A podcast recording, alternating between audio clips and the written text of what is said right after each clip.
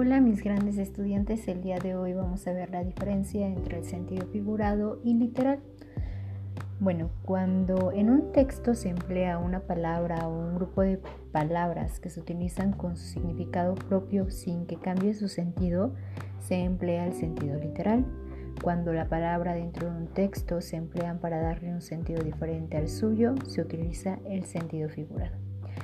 El sentido literal generalmente se utiliza en la redacción de textos expositivos de carácter científico o histórico, donde se requiere que lo que se intenta comunicar sea claro, preciso y que no dé lugar a otros significados o interpretaciones.